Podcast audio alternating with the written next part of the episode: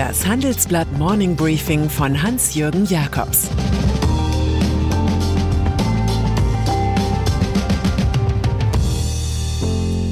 Guten Morgen allerseits. Heute ist Freitag, der 19. März, und das sind heute unsere Themen. Strategie Notbremse in der Corona-Politik. Frust und Wut der Unternehmer. Und Clemens Tönnies denkt an Verkauf. Dieser Podcast wird präsentiert von Klug Anlegen. Der Podcast für alle Anleger und die, die es noch werden wollen. Spannende Impulse, Tipps und Einblick in die Finanzwelt. Das alles mit Kai Matthias Schmidt, CEO der Querin Privatbank. Jetzt reinhören, Anregungen einholen und einsteigen. Zum Link geht es in den Show Notes. Strategie Notbremse in der Corona-Politik. Wer Hoffnung sucht vor diesem Wochenende, wird sie vielleicht in der aktuellen Nachricht von Jens Spahn finden. Von heute an werde wieder mit AstraZeneca geimpft. Zuvor hatte die Europäische Arzneimittelbehörde die Sicherheit des Vakzins bestätigt, allerdings auf eine Extrawarnung vor möglichen seltenen Fällen von Blutgerinnseln in Hirnvenen gedrungen. Solche Fälle waren in einigen Ländern bekannt geworden.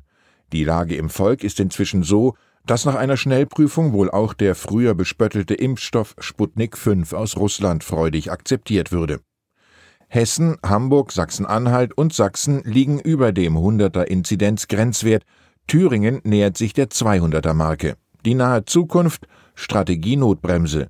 Schon gibt es wieder Hotspots wie Schwäbisch Hall mit auch am Tage geltender Ausgangssperre. All diese News wollen überhaupt nicht zur vorösterlichen Freude auf eine Lockerung des Lockdowns passen. Frust und Wut der Unternehmer. Der neue Corona-Realismus trifft auf eine ohnehin leidende Wirtschaftslandschaft mit vielen erschöpften Unternehmern. Es sind diejenigen, die nicht irgendwas mit Algorithmen machen oder im China-Boom stecken, die kein Kursfeuerwerk feiern und immer brav deutschen Mittelstand abgebildet haben, Sie stehen im Regen oder Schnee, je nachdem. Da ist Anna-Maria Fessler, deren Fünf-Sterne-Hotel Sonnenalb seit fast fünf Monaten dicht ist. Eine unerträgliche Situation, sagt die Hotelfrau in vierter Generation. Ihre Kennziffern 6,5 Millionen Euro Verlust, eine Million öffentliche Hilfszahlung. Da ist Roland Mack, Herr über den badischen Europapark.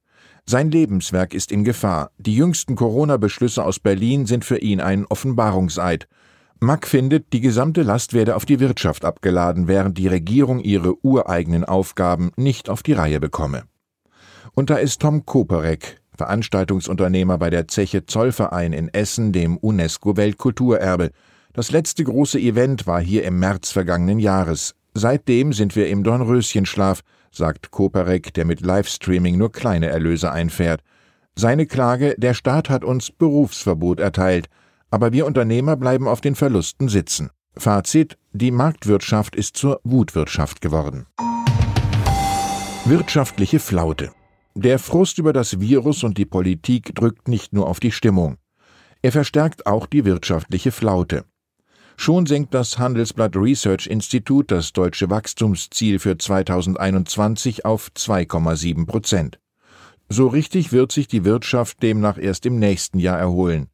Vielen Konsumenten habe es in den vergangenen Monaten nicht an Geld gefehlt, sondern schlichtweg an Konsummöglichkeiten, sagt dazu HRI-Präsident Bert Rürup. Andere Forschungsinstitute sind noch bei Prognosen von drei Prozent und mehr, aber überall kommt die Botschaft an, der Aufschwung lässt auf sich warten, weil die Pandemie noch nicht bewältigt ist.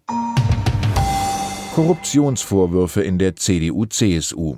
Die schwarze Serie von ethischen Problemen von Unionsparlamentariern hält an. Nun meldet sich der CSU-Bundestagsabgeordnete Tobias Zech wegen möglicher Interessenkollisionen ab und legt sein Parlamentsmandat und die Parteiämter nieder. Die Begründung klingt vertraut, Schutz der eigenen Familie. Zech war 2016 mit seiner Beraterfirma im Wahlkampf in Mazedonien für die dortige konservative Regierungspartei aktiv gewesen. Parallel nahm er in dem Land aber auch einen Wahlkampftermin als Abgeordneter wahr. Erst jetzt im Licht der aktuellen Debatte erkennt der Christsoziale, wie schwierig hier Grenzen zwischen Politik und Eigennutz zu ziehen sind. In der Maskenaffäre wehrt sich der bayerische CSU-Landtagsabgeordnete Alfred Sauter gegen alle Vorwürfe. Bei den Geldern für die von ihm als Anwalt erstellten Vermittlungsverträge sei immer klar gewesen, dass sie gemeinnützigen Zwecken zufließen sollten. Jetzt fragt sich die Süddeutsche Zeitung, warum eine offenbar aus seiner Quelle stammende Spende erst nach Auffliegen der Maskenaffäre an eine Bürgerstiftung im Landkreis Günzburg ging. Missbrauch in der katholischen Kirche. Lange hat es gedauert, aber nun hat der Kölner Kardinal Rainer Maria Wölki doch ein Gutachten zum Umgang mit Missbrauchsfällen im Erzbistum Köln veröffentlichen lassen. Eine andere Studie hielt er unter Verschluss. Die Arbeit des Strafrechtlers Björn Gerkens ergibt tatsächlich die völlige Unschuld Wölkis, wohl aber Fehlverhalten des Weihbischofs und eines Offizials, die mit sofortiger Wirkung von ihren Aufgaben entbunden sind. Hamburgs Erzbischof Stefan Hesse, bis 2014 in Köln aktiv, hat seinen Rücktritt angekündigt. Er wird in dem Gutachten mit elf Pflichtverletzungen geführt. Der einstige Kölner Generalvikar Norbert Feldhoff wiederum erklärt, sich aus dem Priesterrat zurückziehen zu wollen. Die meisten Pflichtverletzungen sieht der Gutachter bei dem 2017 verstorbenen Kardinal Joachim Meissner, ein Toter, als Sündenbock. Sicher ist, dass in Köln systematisch vertuscht wurde. Angesichts dieser Enthüllungen in eigener Sache bleiben Katholiken nur Stoßgebete gen Himmel. Mein Kulturtipp zum Wochenende. Die schwedische TV-Serie Blinded macht dort weiter, wo das in Deutschland beliebte Werk Bad Banks aufhört. Die Story über den Zusammenbruch eines Finanzinstituts, angelehnt an den realen Crash der HQ Bank, läuft im Free-TV-Sender One und ist in der ARD-Mediathek zu finden. Erzählt wird die Geschichte aus dem Finanzkapitalismus mittels der Amour fou des Bankchefs zu einer Journalistin. Die deckt den riesigen Bilanzbetrug des Geldinstituts auf. Beide sind von ganz unten aufgestiegen. In Blinded ist jenseits einiger Klischees einiges über Trading und Finanzaufsicht zu lernen, aber auch über eine Klassengesellschaft, an deren Dünkel alle Postulate von Diversität scheitern. Und dann ist da noch Clemens Tönnies. Der Fleischfabrikant aus Reda-Wiedenbrück hat schon für so viele Schlagzeilen gesorgt. Rekordumsätze, Krieg mit seinem Neffen Robert, Corona-Skandal, Zampano auf Schalke. Die aktuelle Meldung aus seinem Imperium klingt wie der Anfang vom Ende eines unternehmerischen Lebens, das irgendwie immer bullisch war. Nun sondiert Familie Tönnies angeblich den Verkauf. Eine Erlössumme von vier Milliarden Euro ist im Gespräch. In den nächsten Wochen soll mit möglichen Bietern aus den USA, Brasilien und China geredet werden. Die deutsche Unternehmerschaft würde eine streitbare Führungsfigur verlieren. Aber vielleicht denkt Tönnies ja nochmal über Henry Ford nach.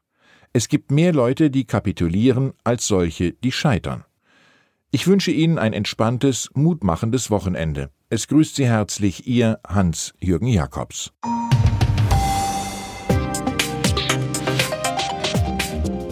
17.30 Uhr sprechen wir bei Handelsblatt Today über alle Themen, die die Finanzwelt bewegen. Für eine erfolgreiche und nachhaltige Anlagestrategie spielen verschiedenste Faktoren eine Rolle. Beim Thema Portfolioanalyse vertrauen daher viele Anleger erfahrenen Experten. Diese beurteilen die Investments regelmäßig kritisch und richten sie im Zweifel neu aus. Dieses und andere Themen präsentiert von unserem Initiativpartner, der Hypo Vereinsbank Private Banking. Sie hörten das Handelsblatt Morning Briefing von Hans-Jürgen Jakobs, gesprochen von Peter Hofmann.